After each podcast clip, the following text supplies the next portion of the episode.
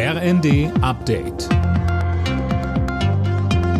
Stündlich neu. Auf den Punkt informiert. Ich bin Fabian Hoffmann. Guten Tag.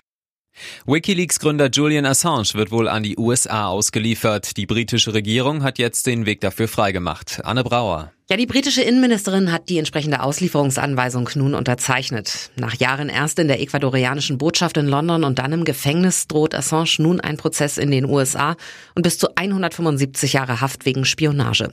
Dem Wikileaks-Gründer wird vorgeworfen, streng geheime Dokumente zu den US-Militäreinsätzen im Irak und in Afghanistan veröffentlicht zu haben. Er hat nun noch 14 Tage Zeit, um gegen die Auslieferung vorzugehen.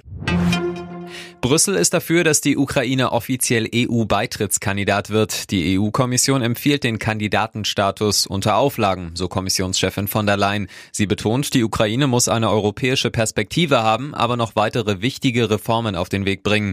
Nächste Woche beraten die 27 EU-Staats- und Regierungschefs über den Beitrittsantrag aus Kiew.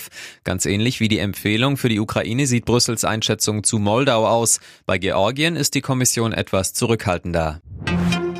Gesundheitsminister Karl Lauterbach hat für den Herbst eine neue Corona-Impfkampagne angekündigt, um die Impflücken ohne Impfpflicht zu schließen. Und er rechnet damit, dass bald Impfstoffe auf den Markt kommen, die auch Ansteckungen weitestgehend verhindern. Das wird für die Impfstoffe, die wir jetzt erwarten, können im September in vollständiger Art und Weise noch nicht der Fall sein.